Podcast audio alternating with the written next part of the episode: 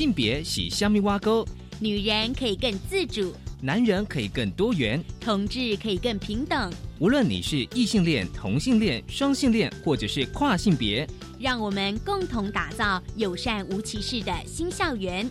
最没有尺度的声音，就在性别教育 Easy Go。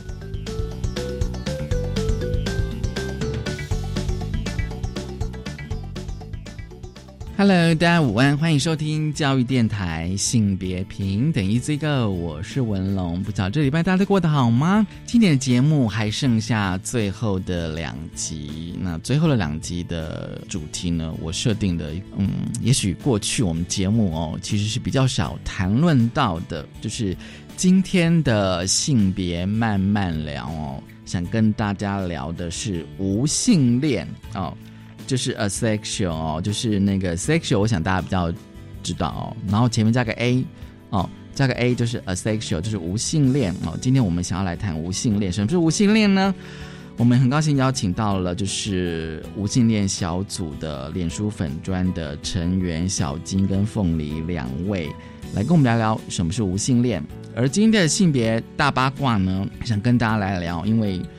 大家知道，就是总统选举要到了嘛？哦，就是有些都是 NGO 团体呢，他们在十二月十号就是举办了一个记者会，就是友善生育、共同育儿的记者会，稍后回来跟大家分享。我们先进行性别大八卦。性别大八卦。今天的性别大八卦呢，想跟大家来聊，就是友善生育、共同育儿才是正解的记者会。而这个记者会呢，其实是有一些就是 NGO 团体、妇女新知基金会、台湾人权促进会、人本教育基金会以及婚姻平权大平台、台湾同志家庭权益促进会、台湾社区实践协会以及。台湾青年民主协会许多团体哦，这些民间团体他们提出了友善生育哦，其实他们有六大诉求。因为每次到选举哦，其实就会有一些就是候选人，他们就会竞相加码这育儿津贴啦哦，都会觉得说撒钱哦这样子。可是呢，妇女新知基金会呢。跟多个民间团体，他们认为说撒钱呢，其实呢，其实是无法解决育儿家庭的困境，而主政者呢，应该提出更明确的改革方案，支持双亲的共同育儿。所以呢，这些民间团体他们联合提出了友善生育的六大诉求，就是让爸爸或是配偶哦，享有五天的有薪陪产检假，支持双亲从。孕产准备就是开始共同参与这个育儿。第二个呢，就是只要是妈妈呢在产假期间或者是生产后的两个月内呢，爸爸或者是配偶呢请这个育婴假者，第一个月可以这个请领就是育婴津贴啊九成新。那么在经济受到合理的保障之下呢，一起迎接新生儿。第三点就是。育婴假期间保费呢，其实要由政府全额补助哦，以示政府共同这个生育的成本。第四个诉求，不分职业哦，同等享有七天有薪家庭照顾假，注意是有薪的家庭照顾假。六个诉求就是呃落实缩短整体的工时政策，以及性别工作平等法十四至二十五条各项促进平等的这个措施，避免家长蜡烛两头烧。第六个诉求就是建构友善的育儿空间，育儿空间友善哦，这的确是非常重要。而妇女薪资基金会呢，他们指出就是说，一年的七天有薪的家庭照顾假。其实是妇女薪资基金会常年倡议的诉求，而且呢，已经有许多修法的版本，其实目前还躺在立法院。其实呢，这部分的修法技术并不复杂，所以呢，他们希望各党的候选人承诺选后立刻推动修法。而妇女薪资基金会呢，他们也提出说呢，就是另一个修法技术其实也不难哦，其实却能够展现政府支持，就是育儿家庭。便是由国家全额负担劳工育婴假期间的社会保险费用，而目前呢，劳工请领这个育婴假呢，其实仍付这个，就说你必须要自付两成的保费。但是呢，雇主负担的七成保费呢，已经转由国家负担，而国家可以帮雇主来来付这个保费，那为什么不支持劳工呢？而这部分的预算其实大约也只有四亿多，就整体的预算而言，其实额度并不高，却能保障请育婴假的劳工年资延续。期待各党的候选人在选后可以立刻改革。台湾男性协会这是一个蛮新的协会哦，他们也参与这个记者会哦。他们提出了一个概念，就是说近来社会鼓励融入式的复职，呼吁呢就是男性呢不要只会工作赚钱，也多陪陪孩子哦。他们提出了一个数字，就是。嗯，行政院的性平会在一百零七年劳工的部分哦，就是就保育因留停津贴的给付呢的男性呢，申请者不到两成哦。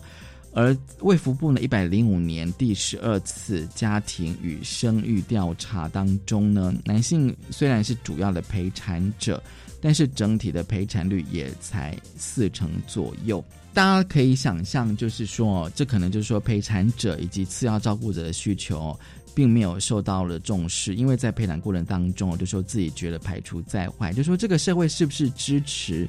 男性去参与陪产或者是参与这个育儿，其实是大家必须要去思考的一个问题。好，这是今天开始跟大家分享的性别大八卦，稍回来性别慢慢聊。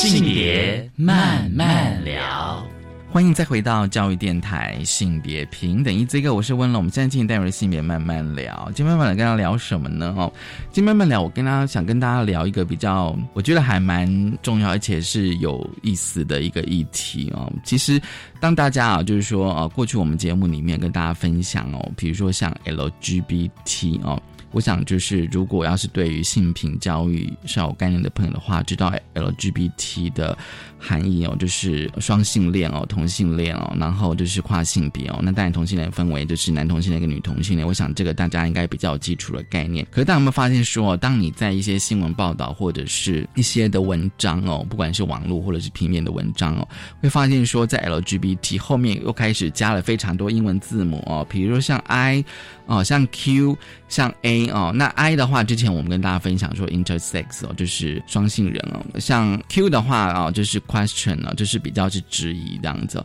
那也许大家可能会在有些地方看到个 A 哦，那 A 的话就是 asexual。我想大家如果对英文有稍微 有点了解的话，就是通常一个字前面加 A 的话，就是无的意思嘛。所以 asexual 的话，但你可以直接翻译中文是无性恋。所以今天我们就是要来跟大家来谈无性恋这个哦主题。那很高兴呢，今天我们邀请到了一个脸书的粉砖无性恋小组的成员小金跟凤梨，你们好，嗨嗨，大家好，小金跟凤玲哦，就是我想说来跟大家来聊这个无性恋这个议题哦。那过去在我们节目里面哦，其实有稍微一点点的提到，但是比较没有深入的谈，所以我想说今天想说请两位来跟我们分享这个议题，我还是要先从那个经验开始呃出发哦，因为其实像过去我们在谈很多的一些一些议题的时候啊，尤其是那种就是一般的社会大众可能比较不了解的一些啊性别议题哦，那通常用生命经验来跟大家分享，跟大家来谈了，会比较容易理解跟切入。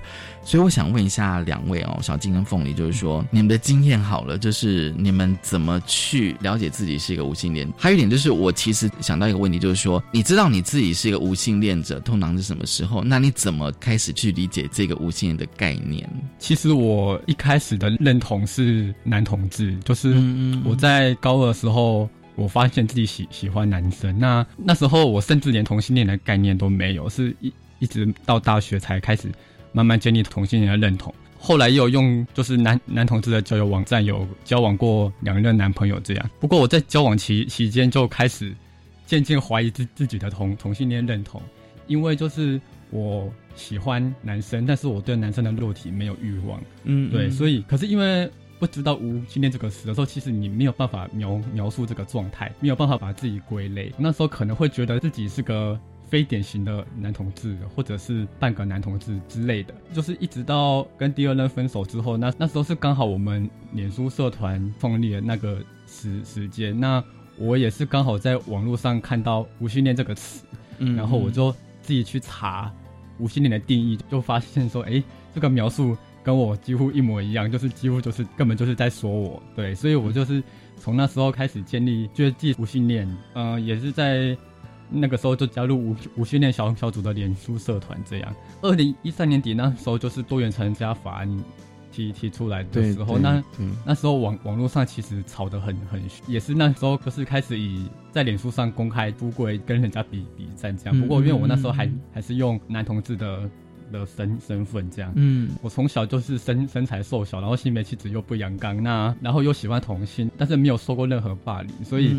就是当。当多元成家法案那时候出来的时候，我才发发现说，哎，原来这个社会是这么的不友善，就是就是才开始投入所谓的性性别运运动这样。嗯嗯，我是到二零一六年的时候，我来台台北才加入，就是才。有参加五五训练小组的实实体聚聚会，那一直到现现在这样。嗯嗯，就说你一开始其实你是男同志，其实喜欢的是男生，嗯，这样子。对，但是除了身体之外，就是你就是我喜欢这个人，他什么都喜欢，除了身体这样子。对，就是我不会对另外一个人的身体有欲望，就是想跟他做任何跟他就是有性这样子。对，但是像牵手、拥抱、亲吻那些，我都 O 都都 OK 这样子。嗯哼。所以在那个关系里面我，其实觉得就是听你的经验，我觉得说除了自我认同之外，我觉得那个关系就是那个伴侣或者亲密关系，我觉得应该也是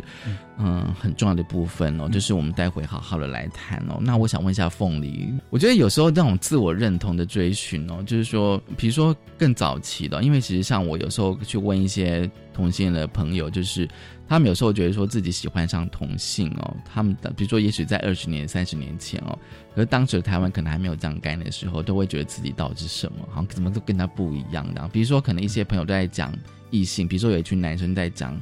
一些啊，比如说交女友的事情，可是他喜欢的是男生，可是他当时都觉得自己好像跟别人其实是格格不入的。所以我想问说，那你怎么去追寻到自己的认同呢？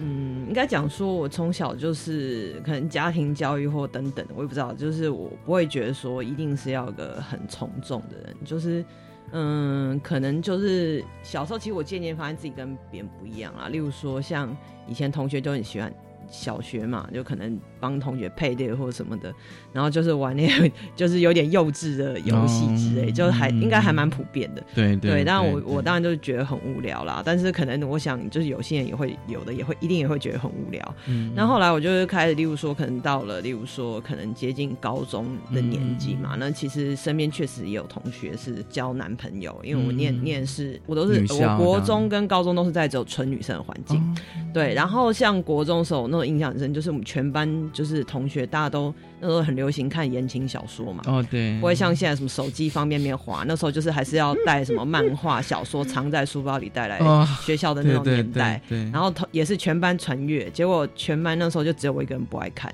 我觉得番姐觉得很无聊，嗯，不是觉得讨厌或者什么，就看了就，然后大家就觉得蛮不可思议的，嗯，对，然后但但是就是这样，我就觉得哎奇怪，为什么大家跟我想的好像不太一样？可是也不会特别觉得，因为其实反过来说嘛，我们的整个社会并不鼓励就是学生在念书的期间做这些交往嘛，或是看一些闲书，对啊，根本就是根本就是不不鼓励嘛，所以就是你对这种没兴趣，搞不好老师还觉得很好啊之类的，对，所以就是自然而然就也没有觉得，就是默默会觉得自己跟别人不太一样，但是。也没有说觉得是很严重什么问题，我是有病，不会这样子。嗯嗯，对。然后我只是之前有有跟，例如说遇到很那时候很熟的同学，因为那个同学就是感情很丰沛那种，就是常常有恋爱，然后又失恋，然后搞得就是自己就是好像很辛苦这样。然后有时候他很感叹跟我说：“哈，你好像都没有这种烦恼，感觉很不错。”然后我有点不知道怎么回他，因为我觉得我就是这个样子。那所以后来就是就默默一直这样。那我也不会觉得有什么奇怪，因为我会讲说，我觉得其实每个人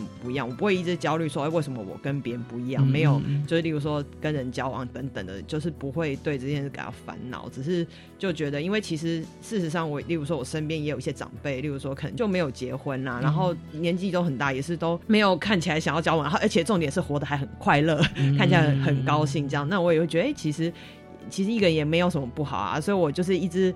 呃，从很多年以前，就是对于那种好像不管是商业啊，或是某些媒体暗示你，就是一定要找人在一起什么这种的，我就看了就会觉得说，就觉得你就是只想洗脑大家之类的。对，所以我觉得我一开始对于就是例如说独生或者单身这件事，我觉得都一直是一个很正向的态度。那直到后来就是念书那时候有认识一个朋友，就是修课，我们不同系的大学，对大学不同系的，然后就是在同堂课课遇到，然后所以就是就加为脸书好友这样，然后。原来就说，因为不同系嘛，就可能交友没有那么多，就是不修那个课以后就不会在课上直接联系。但重点就是说，哎，有一次就是看到他在脸书上有点算是出轨，他就说他是无无性恋。然后那时候也没有特别想什么，就说因为其实我一直来说，我觉得我对于各种多元性别的朋友，我都是非常包容，没有什么。就我都很支持他们啦，我觉得就是我以前在接触到那些概念，我觉得我很快都能认同，所以本来周遭就各式各样的朋友都有，所以那时候我就点进去，是网，它就一篇网络文章，就这是解释嘛，我记得那是就是一篇，它是一篇翻译的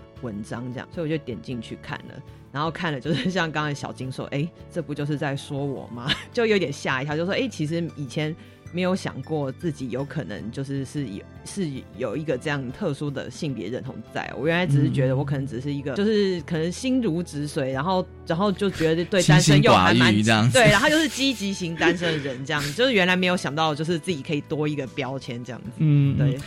其实我从你们经验，我突然听到就是比如说像凤梨，就是你讲到单身哦，其实像我有些朋友也都是单身哦。但是当时大家对于单身的定义就是说，你就是不结婚，但是你可能会有交往的对象，甚至然后大家觉得说，你既然有交往对象的话，就会呃理所当然就会觉得你们一定会有一些性哦，只是大家可能没有谈这样子。可是我觉得，当渐渐去认识无性恋者之后，我觉得对于你刚刚讲那个单身的定义，我就觉得该要更丰富一点这样子。所以你就会觉得说，从那个同学看了他脸书上 po 文，你开始发现说，哦，他讲了无性恋，你发现你那个共鸣就非常强，你就是你，你就慢慢觉得自己是无性恋者，哦，就开始那个认同就慢慢的跑出来了。对，是没有说非常强烈，因为有些人可能我就说每一个人的生命经验不一样，有些人他可能之前，例如说人生有很多挫折，或是还有很多，例如说他觉得，因为我就比较不是一个需要就是常常就是找觉得说啊，我跟别人不一样，我很害怕，我需要找到一群。跟我很像的人，我觉得就是我个人比较不属于这种个性，所以我就是觉得没关系，全班也只是我一个人没有看言情小说，也不会怎么样。然后同学也不会因为这样霸凌我。所以，所以你是独行侠那一种吗？也没有到那么独行啦，就是以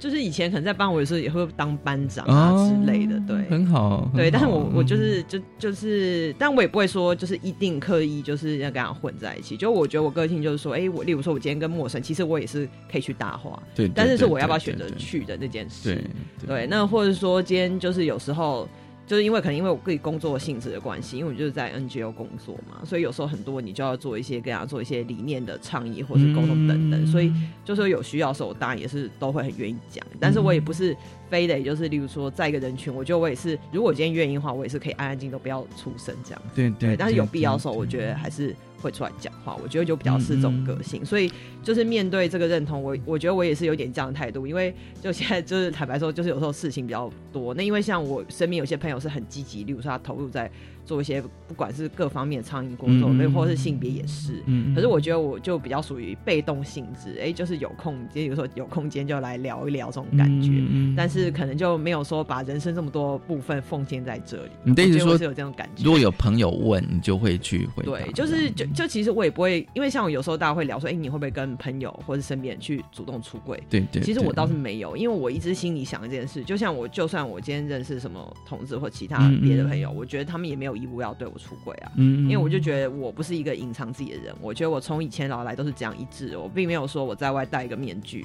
然后在家里戴个面具，我我觉得我不是这样，其实就一致，所以我就觉得特别去讲有点奇怪，嗯，对我会这样觉得啦，但是我不否认说，当然出柜有一个它的意义在，因为像我有个朋友就是他很好玩，就是他就说他跟所有他第一次见面都会出柜，对，对我有认识一位这样的朋友，但但我我也觉得没有什么不好啦，那我觉得只是个人选择的。做法是不一样，对，嗯，你刚刚讲那个，我有想到有些朋友是这样子，因为他们他的说法就是说，因为他实在是想省一些麻烦，就是，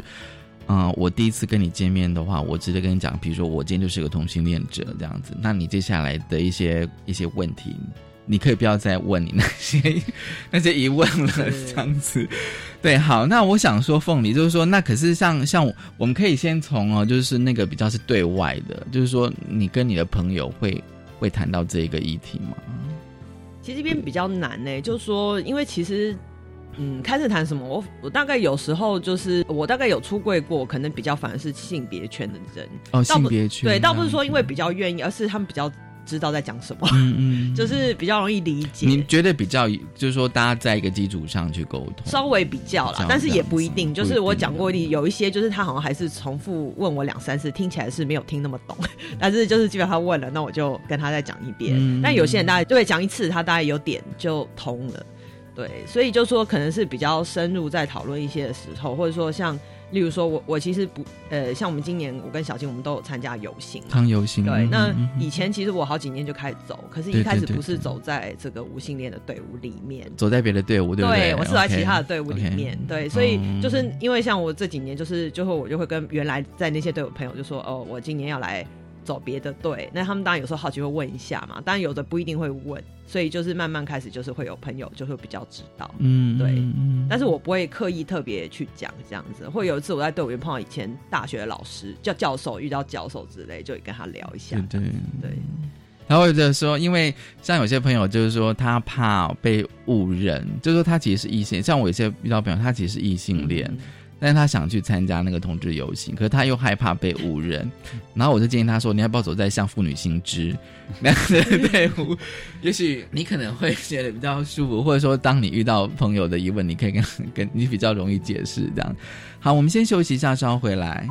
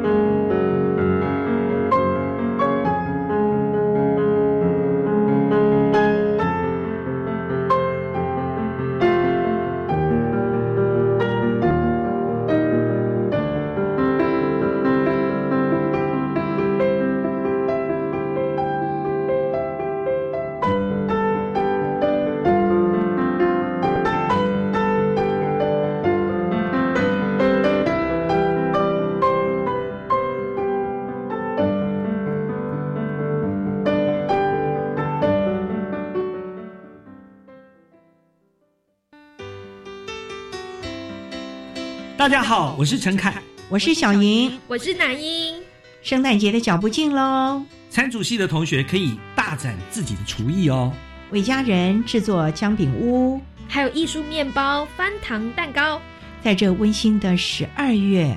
在每个星期二的晚上六点零五分到七点，欢迎收听教育电台技职最前线，Merry Christmas。老师，请问什么是性别平等教育呢？就是教导尊重多元性别差异，消除性别歧视，促进性别地位的实质平等，包含教导学生认识及尊重同志。性别平等教育怎么进行呢？可以透过分享与探讨相关课程，帮助学生提升性平意识，营造性别平等与友善的校园环境。以上广告由教育部提供。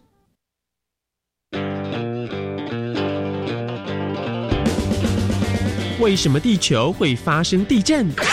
为什么地球上充满了水？为什么地球会有好朋友月亮作伴？地球真的好科学！现在就到教育电台官网 Channel Plus 点选主题频道，搜寻“地球好科学”，让我们一起体验创意科学。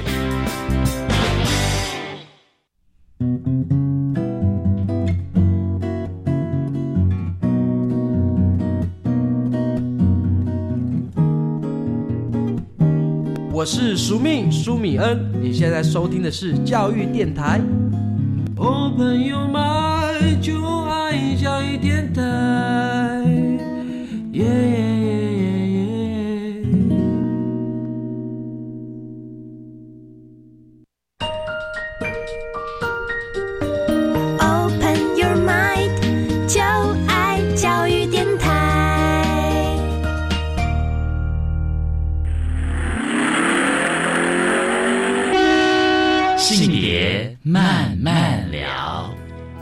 欢迎再回到教育电台，性别平等一字一个，我是温龙。我们今天这单元性别慢慢聊，就慢慢来跟大家聊的是无性恋。很高兴我们邀请到了就是脸书粉砖哦无性恋小组的成员小金跟凤梨。我觉得就是说，当你们就是开始就是有产生自我认同的时候哦，我觉得像我问到非常多就是 LGBT 的朋友，就是自己的认同其实慢慢的稳固哦，就是已经觉得够了，就是那个能量够了。可是你现在开始要跟你的周围的朋友。开始谈这个议题的时候，因为我因为我觉得说，在跟你的比较熟的朋友，即便只是一般聊天的时候，很难免都会触及到自己的一些比较跟性别认同哦，甚至如果更深入一点的话，可能会聊到跟性的议题。所以我想问一下小金，就是说，你觉得你是个男同志，是一个无性恋哦，那你怎么跟你的朋友谈聊天或谈话，有可能会触及到这个议题吗？嗯，其实我目前来说，我对于一般就是一般的朋友，就是非圈内的朋友，我还是会以嗯，我是一个男男同志的身身份跟他们出柜，因为我觉得对于非性别圈人来说，跟他们解释无性恋可能有有点难。那另外一个原因是因为我觉得一般社会大众身边真正有我活生生的同性恋朋友，其实可能都很很少。那光是让他们看到同性恋，就是一件很不容易的事事情。那这无性恋可能就对他们来说可能太进阶。那对于圈圈内的朋友，我我才会跟他们出柜说我是无无性恋。那嗯嗯，因为无无性恋毕竟是个比较新的概念，呃，就是在二零零四年的时候才正式被定定义。那一直到中文世界渐渐有无性恋的概念，大概是二零一三年之后。所以其实这个概念很很很新，那很多人可能没有听听过，要跟他们解释还蛮不容易的。对，所以但是也要取取决于说看。对方愿不愿意去了了解？因为，因为有些人可能就是他可能会直接否定你，就是说，哎，你怎么可能不需要信？或者是说，你都没试过，你怎么知道？对，没试过怎么知道？或者是还没遇到对的人，没有遇到对的人。对，所以我觉得最重要的还是看对方的接受度，再决决定说要解释多多少这样。嗯嗯嗯，所以你等于是说跟性别圈。跟非性别圈的朋友是不一样的策略。嗯，对对对，对你觉得跟性别圈的是比较可以可以谈呢？嗯，对，比较可以谈，就是可以比较进一步的谈，进一步的 谈这样子。对啊，因为对于他们来说，一都是同都是同性恋那些概念，他们都知知道，都是也不需要特特别讲。对，嗯哼嗯哼。而且其实，在同志圈里面，无性恋也是非常的少，所以我就算在同志圈的朋朋友里里面，我也是很多人第一个认识的无性恋者。对，嗯，对。所以我觉得在同志圈里面出出无无性恋的柜也是很重要的。嗯，对。朋友的反应呢？你同志朋友的反应，通常他们都是惊讶吧？对，那。惊讶点可能是因为之前没有遇过，对，或者是就觉得你很特别吧，对，因为有些人可能就会把性看得很很重，然后就会觉得说你怎么可能。不怎么可能不需要？对对对，嗯嗯，可能对男生来讲的话，觉得这个好像是一个比较比例比重，应该算是蛮大的这样子，所以大家一定很难想象。其实我觉得那个呃，其实刚刚就是在休息的时候，我们有稍微跟小金跟凤梨有提到，就是那个亲密关系哦，因为其实当然就是我相信人都是有感情的需求哦，但是。但是我在想说，在那个伴侣关系里面，无性这个议题应该也是一个蛮重要，对不对？嗯，对对。所以我觉得，就是在伴侣关关关系里里面的话，无性恋跟有有性恋交往最常遇到的问问题，就是说，当有一方不要性的时候，对方就会觉得你是不是不爱我，所以才不跟我做。嗯，那在无性恋这个概念，对方知道无性恋这概念之前，其实很难去解释。就是说我为什么不想要？因为对，因为对方可能就会觉得说你就是不爱我，或者或者是你就是自私，不愿付付付出等等。那当你出无性恋这个柜之之后，你反而比较有一个名名正言言顺的理由，就是说我不。我就是原本就是不想要这个东东西，因为我觉得在伴侣关关系里面最重要，你要让对方知道说你还是爱爱他的，就是也要让他有有个安安全感。嗯嗯。对，所以，那如果说我原本就是这样的人的话，就是我原本就比较信，那我还是很爱你，那就是看对方能不能接受这一段关系这样。嗯。所以你的意思说，就是说，在你的呃那种情感想象是比较类似像，如果比较用白话的话，就是纯爱这样子吗？对，可以这么讲，比较是纯爱是这样子。对，不过讲到这，可能就要跟有些人可能会说，无无无性恋就是柏拉图式恋爱，但其但其其实无性恋跟柏拉图式恋爱是不同的概概念，因为。柏拉图恋爱，他是崇崇尚精精神恋爱，然后他是觉得性是很肮脏的、不纯洁的、很兽性的，所以他们因为这个理由而不想要。嗯，但是无性恋是怕我原本就就不想要，不是因为对性有种种的那个道德评价而而不想想要。对，所以这其实这两两者还是有一点差别。就是说，对无性恋者来讲，其实是性它并没有，就是有点像我们可能会用。道德的观点，或者是觉得他是肮脏，他是无名的去看待他这样子。嗯，对对。当然，无性恋群体中可能还是有些人会觉得就是很排斥性，但是其实因为就是在无性恋群体对于性的接受度也是个光光谱，有些人是可以，就是甚至可以配合伴侣做的。那有些人就是完全不能接受，连连提到都不行。那所以。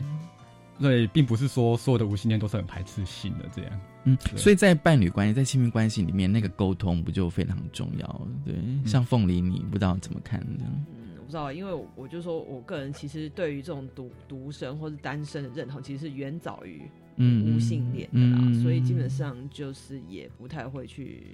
就是不太会去特别经营这种伴侣关系，对，所以其实问我可能问不出什么来，可能要问。对对对对对。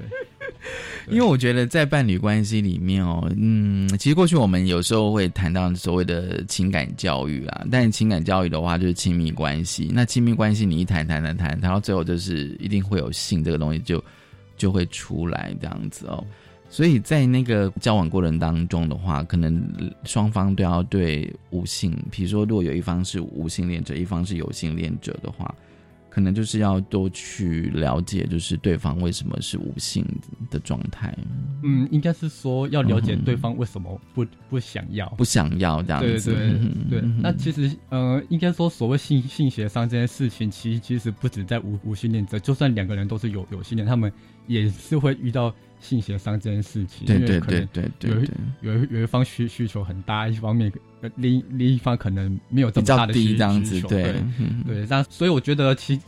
其实所谓的性解放，就是能够自自在谈性，其实对无无性恋倡议而而言也是很重要的。因为你越不去谈这件事事情，其实你越你越不知道自己。的状状态，就是因为有些人甚至连自己想不想要都很难跟跟对方讲，对啊，对对对。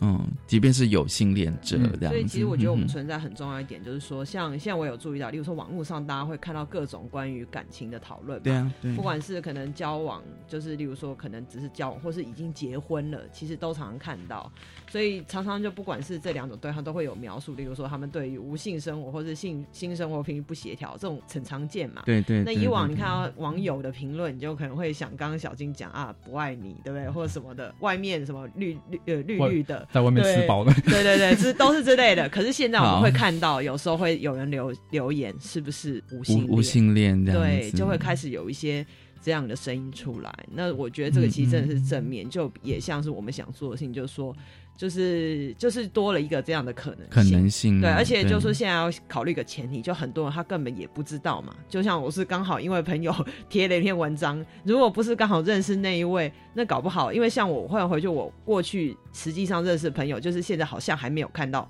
或是至少没有人这样出轨，我不知道。但是，但是，对不对？说不定没看，搞不好现在还不知道的，就刚好认识的那个朋友，因为比例真的蛮低的。嗯，所以就说，我相信非常多，就是不管是已经在交往关系，或是情感里面人，一定有无限人在里面，而他自己不知道。嗯，对。所以如果说他知道，就是可能有知道说，哎，原来有这个，或许他去查了一些资讯了解，那就会知道，哎，其实症结点是在哪里。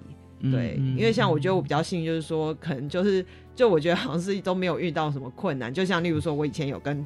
就是也认，我也认识很多同事朋友嘛。那有一些也是哇，人生中充满挫折，各种什么事情都有。那也是有的时候，哎，他就一路很顺遂，大家都都都很支持他之类。所以我觉得真的就说每个人的遭遇是差蛮多的。对，嗯，就是那个差异性其实是蛮大。其实刚刚凤梨你有提到一点，就是。啊，的确就是我们会在那个情感关系当中所谓的无性伴侣之类。其实这个，其实我相信大家对于就是有些有些情感关系方式或者状态，嗯，或者是名词，其实并不是那么的陌生哦。可是你刚刚讲说，他也是有可能，也许可能有一方是无性恋者。可是现在就是说，要怎么样让那个认同找到那个认同出来，这样子参加你的活动，这样。我觉得就是因为认同是说，所谓的认同，并不是说我们去定了一个定义，然后说，哎，你符合这个定义，所以你就叫做无性恋。嗯嗯，是说，我觉得我自己是怎么样的人，那我也希望别人怎么样看待我，而且我可以过得自自在。所以，嗯嗯，我觉得比较重要是让，就是让更更多人知道无无性恋这个概概念。那他可能觉得自己符合这个定义，那他也觉得。以无性恋这个认同来说，他是可以过得比较自自在的话，那就是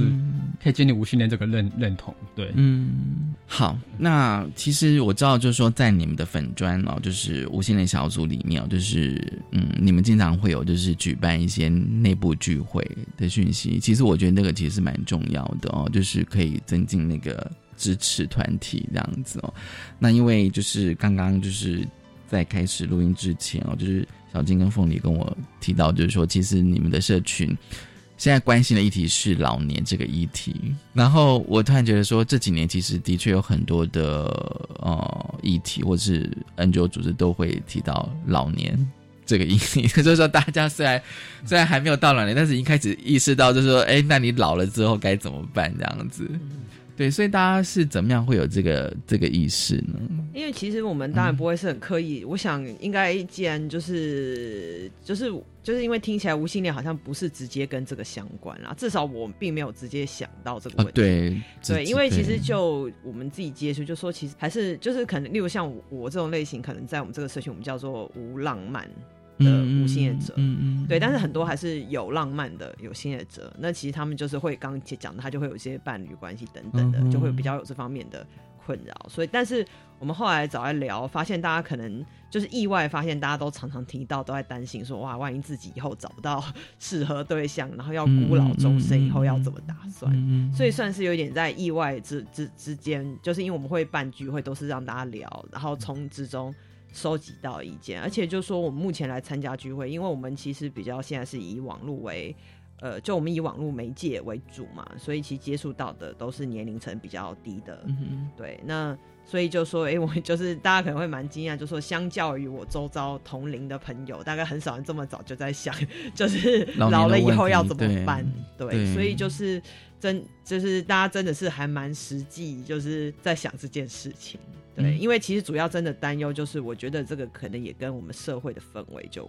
关。嗯，就说我们不管是从小到大，就是就会感受到社会就告诉你一定要找一个伴侣，然后你可能要结婚生小孩，然后小孩以后找呃养儿防老这样。就是虽然大家觉得有点古老古板概念，但是事实上就是不是大家都一直在暗示这件事情嘛？对，那因为大家可能就是。嗯，就就算是今天有有浪漫，他想找另外找那个伴侣的无限者，他也会发现其实真的要就是很容易有挫折吧，嗯就说要找到适合好相处或什么的，所以可能不由呃就渐渐的可能就往比较悲观的角度去想，就觉得哇，那如果真的找不到以后怎么办？对，嗯嗯，对啊，那有时候反过来想，我觉得这其实也不是坏事啦，就是说因为毕竟现在社会变迁太快，其实我觉得就是。嗯，如果能早一点为自己老老年生活做准备，也不是不好啦。就是有一些规划什么的，对啊。那只是说，就真的比较属于我们意料中，没有想到大家会这么关心这个议题。我觉得会不会是一种氛围？嗯，其实我觉得无无训练群体里面对孤独死的恐惧特别大，可能是因为因为像无浪漫，他可能就是没有交往对对象，那可能就会担担心孤老终生。那就算是有有浪漫的无。无性恋其实你要找伴侣的话，如果你要找一个无性恋的伴侣，因为以目前来无性恋人口只占总人口的一 percent，所以你要光是要找到可能就很困难。那如果你要找个有性恋的伴侣，除了就是性学上的问问题，万一之后要走入婚姻的话，其实，在无其实无无性婚姻在我们法律其实是不受保保障的。我们的民法其实是可以用拒绝刑刑房来诉请离离婚，对，所以。嗯，我觉得未未来来来说，对于无性恋可能比较需要的会是伴侣制度，或者是多人家家属，对，就是能够不以性为前前提这样，对，那。或者是像，就是找一些，就是就是无性的朋友住住在一起，然后互相扶扶持，这样变成像共居那种。希望就是有一个无性恋的人，然后刚好他有钱，然后弄一栋房子来给大家住，这样以后大家都着落。就是说，大家就是说住在，就是说大家老了之后就住在一起，互相扶持照顾这样子。对。其实我有些朋友，他们的确有这样想哦，不管是呃，不管是同性恋或异性恋朋友，就是也是有人他可能没有结婚也没有小孩，或者他结婚，但是他不一定有小孩。那当然就是说，就像刚凤梨讲，就是说，好像这个社这个文化，它给我们信心的发展，你必须要结婚，然后生小孩哦，然后你就是让这个小孩子长大之后，他可能来照顾你，因为的确有很多。的确，就是说，即便是在同志的族群，的确我会遇到这样的问题嘛。因为可能有些长辈他可能认接受你了，但是他还是会问你说：“那你老了怎么办？谁来照顾你？”然后我朋友就想说：“那就国家照顾嘛，这样子。”我们就希望有很好的长照制度。当然，当然你自己也是可能会有做一些准备啦。就是说，到底哦，也许可能在二三十年之后，你想怎样过一个生活哦？尤其当你老了之后。好，我们先休息一下，稍后回来。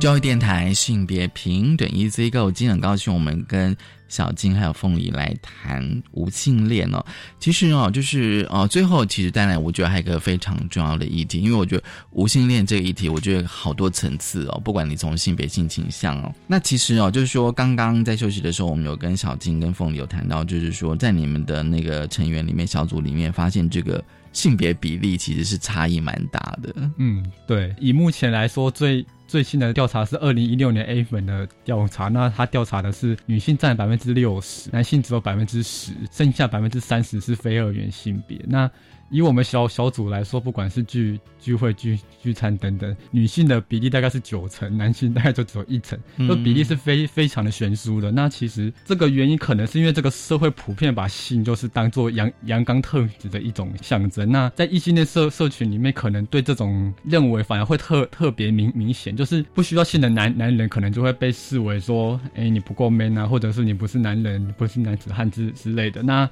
不过以目前的研究比较倾向。说其实无无性恋男性并没有比较少，而是而是因为这个社社会的期待，让那无性恋男男性比较难出出柜，或者是难建立认同这样。嗯嗯，你觉得是这样？就是无性恋的男性，他其实受到的一些呃束缚跟压力会更大，在我们现在既有的一些性别文化框架里面。嗯，对对对，我觉得这个议题真的好深层，你知道吗？凤梨觉得你为什么那样笑？因为像像我自己的了解，就是说无心恋感觉上是一个是一个很大的一个最最最上面的东西，然后接下来才分男女啊，什么性倾向这样子。就是我现在的想象是这样这样子。就说其实嗯，在无性恋认同下面还有一个很复杂嘛，就是说像我们一般人就会觉得说。哦，那就是同性啊，就是异性，然后不然最多再多一个双性，然后他们好像就很难再去想象有一个无性。那像无性，其实我们像我们有个名词叫做浪漫吸引，会去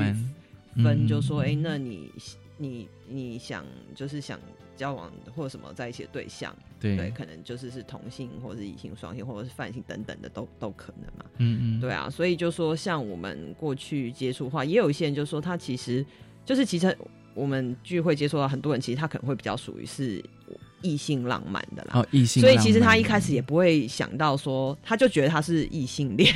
对他可能也就是也没有会。觉得，例如说，像有些人他可能是像，例如说小新分享，他以前是其实是有，就是他以前认同是男同志嘛，但是他其实很早就觉知到，但是那群人他其实就会觉得他以前好像跟大家是差不多，然后或许到某个年龄，因为像我我我就是这个当然可能是有一部分我想象嘛，因为我说我是比较像是无冷无浪漫，他们可能在一定年龄以前都发现自己跟周遭人是都很像，直到就是碰到性的这件事情以后才发现好像。跟中文才不一样，嗯嗯，所以我觉得这个有时候就比较难，就是说，因为，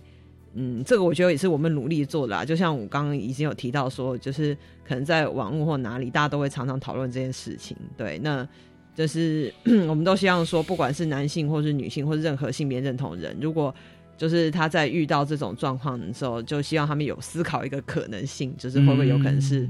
无性恋，性恋，对，就而不是说，因为我们其实有时候很担心说。无性恋会不会被病理化？就觉得你是不是性无能，你该去看医生。对，因为像我们就是说，嗯，就是我们社会就会。对于偏差会有各种评价嘛？对对，对不对？就你觉得你不正常，你就是有偏差，对不对？就像例如说，以以前同志也是叫你去要去治疗嘛，去生病，对。但现在大家都认说，哦，不是，这个只是一种，这这是一也是一种正常状态，只是它比较少数而已，这样子。对，那我们也希望说，嗯，随着这个观念的推广啦，就希望就是大家可能在一个人对性没有兴趣的时候，不要只想说他是不是生病了。我觉得这个是。我们比较不乐于看到，就说啊，例如说会不会，例如说看人就说，那你就去看看精神科，你就去看什么，去性智商什么的，就是好像觉得你不要就一定是一种病，你需要被矫正，你要被治疗。我觉得这是我们比较害怕，就是说遇到这件事。我突然觉得做人蛮难，就是你太多也不行，然后就你你是不是已经有点沉迷，太少好像又没有完全没有好像不行。对我觉得，所以你们接下来会有怎样的计划呢？嗯，我们目目前能做大概就是参与各地的同志游游行，同志游行，对，就是因为我们光要让社会看见无无无无性恋，就是一件很难的事情，嗯所以就是能能曝光，尽量曝光。那再来就就是我们也会接各各种演演讲，就是有人需要我们去讲无无无性恋的时候，我们可以去跟。跟大家谈着，所以你们演讲的对象是学生，大部分都是学学生社团。哦，他们会主动，就是其实不是我们主动去投信什么，不是，就是大部分是他们就会来脸书或什么直接就邀请，所以我们有时候如果收到就会去，有的时候就是例如说像我们之前去过，上次那是什么高职是不是？好像算嘛，算高职嘛，我忘大富农。对，应该是高职。对对对，然后所以你们对高高职生就对就去了这样子，对啊，然后就哎互动还还不错，虽然说就觉得好像讲完还是有些人没有听懂。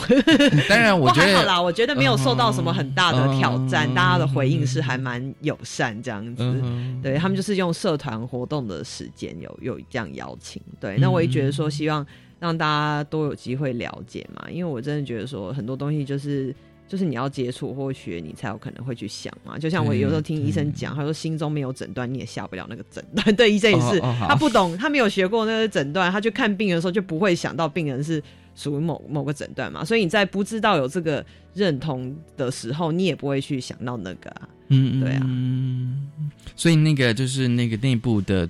团体聚会还是会持续嘛？对，因为其实我觉得蛮需要。就像我们早期，因为我们比较核心成员大部分都是台北人、北部人啦，所以就说之前就在台北办。那后续就是哎，就有中南部的朋友来问，就说哎有没有机会？所以我们后来就是好，那我们就轮也是轮流啦。当然频率没有那么高，但是就是尽量，我们就会希望说尽量。多接触人，让大家聊。那有些伙伴他会来过一次，可能也不来。那有些人哎，就还蛮常很想一直报名这样跟大家聊。所以我觉得都随缘啦。就说其实重点只是说，希望大家就会聊，因为其实有一些人来，他其实也不是。他还不见得确定自己的认同，当然我们也都是开放的啦，就是我们不会说一定要什么资格才能来，但是就说如果有一个人他不是，就算他心里最后可能发现不是好了，那我觉得我们也是帮助他理清，对对对对对对，去认识无性恋，对对，就是透过那个聚会，对，所以目前就是因为我们还没有讨论明年要做什么啦，但是我们就是之前有讨论，就说可能就是主要几个大方向为主，因为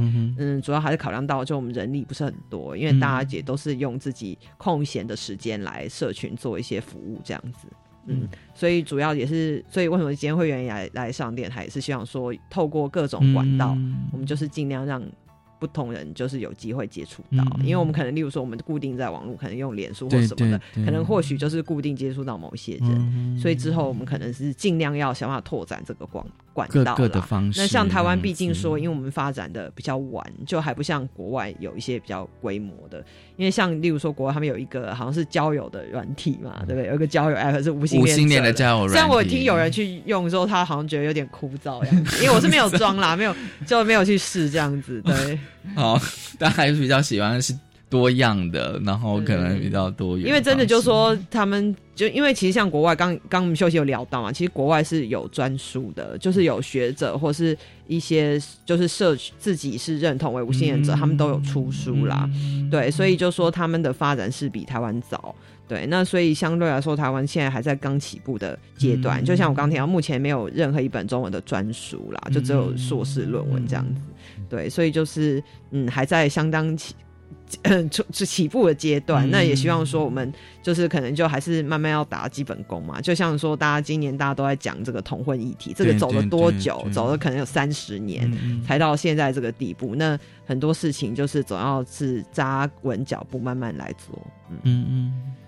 好，今天真的很高兴，就是无性恋小组的。小金跟凤玲来跟我们聊聊无性恋哦，我相信大家对无性恋者是不是比较至少有基本的认识？其实大家如果有更更多的呃资讯的需求啊，其实可以连接就是脸书的粉砖无性恋小组哦，其实可以看到你们更多的讯息。真的谢谢小金跟凤梨来跟我们分享，谢谢你们，客气，谢谢，谢谢大家收听今天的性别评论，一个拜拜。